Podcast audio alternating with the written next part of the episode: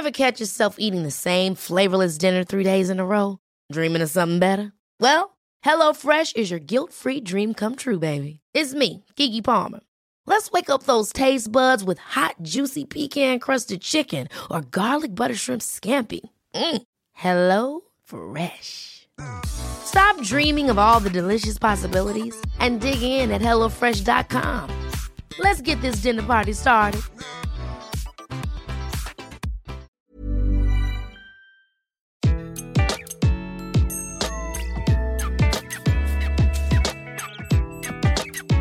Bonjour, je suis Gaël Châtelain-Berry, bienvenue sur mon podcast Happy Work, le podcast qui va améliorer chaque jour votre vie au travail.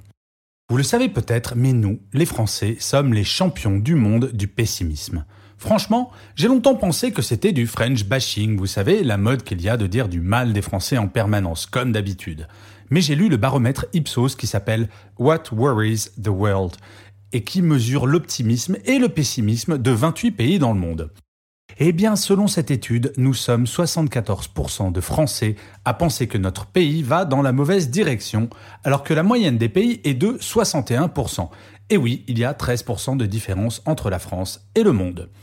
Bon, je vais être très honnête avec vous. Il n'y a qu'en Chine qu'il y a moins de 10% de personnes pessimistes. L'écrasante majorité des pays compte plus de 50% de personnes pessimistes. Bon, il semblerait que le pessimisme ne soit pas affaire culturelle, mais fasse partie de la nature humaine alors. Mince, ce serait donc une fatalité d'être déprimé quand on pense à l'avenir? Eh bien non, je ne suis pas d'accord, mais alors pas du tout. Cela fait quelques années que j'ai totalement changé de façon de penser. Vous le savez, mon dada personnel, c'est de parler de bienveillance en entreprise, et ce depuis des années. Eh bien, on me dit parfois que la bienveillance en entreprise est un tantinet bisounours et que mon discours peut être trop systématiquement optimiste. Ok, pourquoi pas.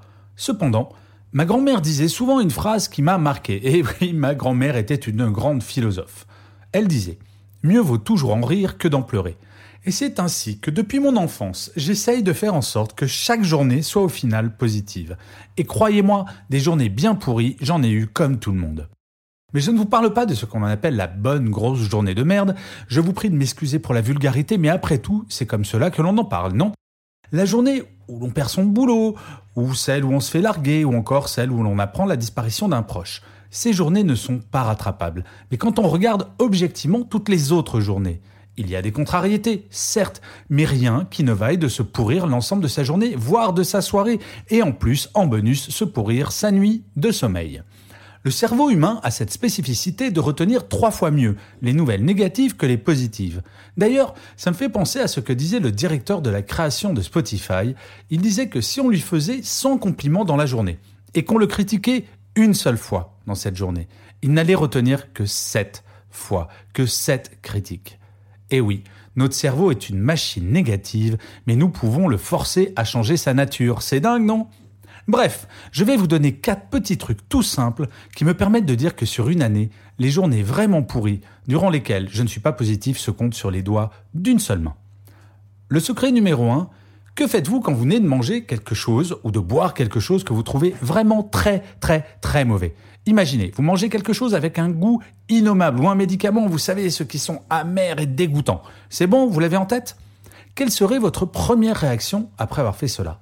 Immédiatement, vous prenez quelque chose qui vous permet d'effacer le plus vite possible ce goût que vous avez en bouche, non? Eh bien, pour les contrariétés du quotidien, c'est la même chose. Au lieu de ruminer pendant des heures, pour ne pas dire des jours, il faut faire quelque chose que l'on aime immédiatement, histoire d'atténuer l'impact de cette contrariété, voire de la faire disparaître. Un exemple Si je viens de rater un contrat pour une conférence, je me mets immédiatement à l'écriture de mon prochain livre ou article, sur quelque chose qui m'attire vers le futur plutôt que de rester collé dans le passé. Le pare-brise est toujours plus grand que le rétroviseur, et on y voit beaucoup plus de choses, croyez-moi. Le secret numéro 2, c'est de relativiser. Dans bien des cas, nos contrariétés ne sont pas si graves que cela. C'est là où ce que j'appelais en introduction une bonne journée de merde devient très utile. Prenez toujours ces moments vraiment douloureux comme point de référence et vous verrez que dans 99% des cas, on finit par se dire que le contrat que l'on vient de perdre, franchement, il n'y a pas mort d'homme. Et si l'on reprend l'exemple de la nourriture, tout ce que l'on mange n'est pas de la grande cuisine et pourtant, on le mange sans enthousiasme, certes, parfois, mais nous le faisons. on ne peut pas manger du foie gras tous les jours non plus. Relativiser, c'est toujours évaluer une situation par rapport au restant de notre vie. Et franchement, au travail, il n'y a pratiquement rien qui ne mérite que l'on se déprime pendant des journées entières. Il y a toujours un moyen d'agir. Le troisième secret, c'est de ne jamais passer une seule journée sans faire quelque chose pour vous. Métro, boulot, dodo, voilà le meilleur moyen d'oublier ce que c'est que d'être positif. Je ne parle pas forcément de grandes choses, cela peut être d'appeler un ami qu'on n'a pas eu depuis longtemps, se préparer un plat que l'on adore, boire un vin de dingue, regarder le film que l'on a déjà vu 500 fois mais que l'on adore toujours autant. La seule chose importante, c'est de pouvoir finir chaque journée en pensant à cette chose agréable que l'on a faite. Personnellement, j'ai un truc qui n'a rien d'extraordinaire quand j'ai passé une mauvaise journée.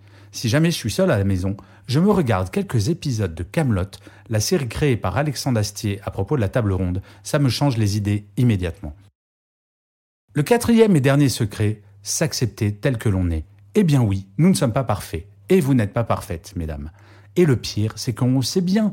Et c'est normal, mais trop souvent nous culpabilisons à ce sujet. Franchement, si je suis honnête avec moi-même, j'adorerais avoir le physique de Brad Pitt, le talent musical de David Bowie, le talent littéraire d'Armistead Maupin, etc., etc. Mais je suis moi, et c'est déjà pas mal. De toute façon, si l'on est honnête avec nous-mêmes, nous n'avons pas le choix. D'une certaine manière, ce sont également nos défauts, petits ou grands, qui nous définissent, qui font que nous sommes uniques. Alors vous allez me dire, facile à dire, mais comment on fait? On s'en fout des régimes, des modes, des ambitions que les autres ont pour nous, des mesquineries de certains ou de certaines, et nous ne faisons que ce qui nous fait vraiment du bien.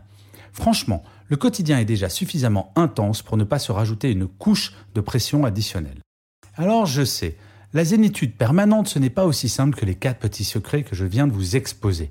Mais essayez de le faire ne serait-ce que pendant une semaine entière. Et de vous y tenir vraiment, du matin jusqu'au soir. Vous verrez, votre niveau de positive attitude augmentera de façon très significative. Je vous dirais bien, c'est garanti ou remboursé, mais bon, comme les podcasts c'est gratuit, je ne vois pas bien l'intérêt. Et je finirai cet épisode pour une fois non pas par une citation, mais par une réflexion que je me suis faite il y a quelques années. L'optimiste, lui, va inventer l'avion. Le pessimiste, lui, va inventer le parachute. Les deux sont extrêmement utiles, les deux sont inséparables, mais l'un des deux mène beaucoup plus haut. Je vous remercie d'avoir écouté cet épisode de Happy Work, je vous dis à la semaine prochaine, et d'ici là, prenez soin de vous.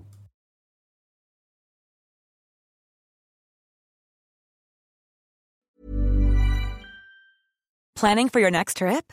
Elevate your travel style with Quince. Quince has all the jet setting essentials you'll want for your next getaway, like European linen, premium luggage options, buttery soft Italian leather bags, and so much more. And is all priced at 50 to 80% less than similar brands. Plus, Quince only works with factories that use safe and ethical manufacturing practices. Pack your bags with high-quality essentials you'll be wearing for vacations to come with Quince. Go to quince.com slash pack for free shipping and 365-day returns.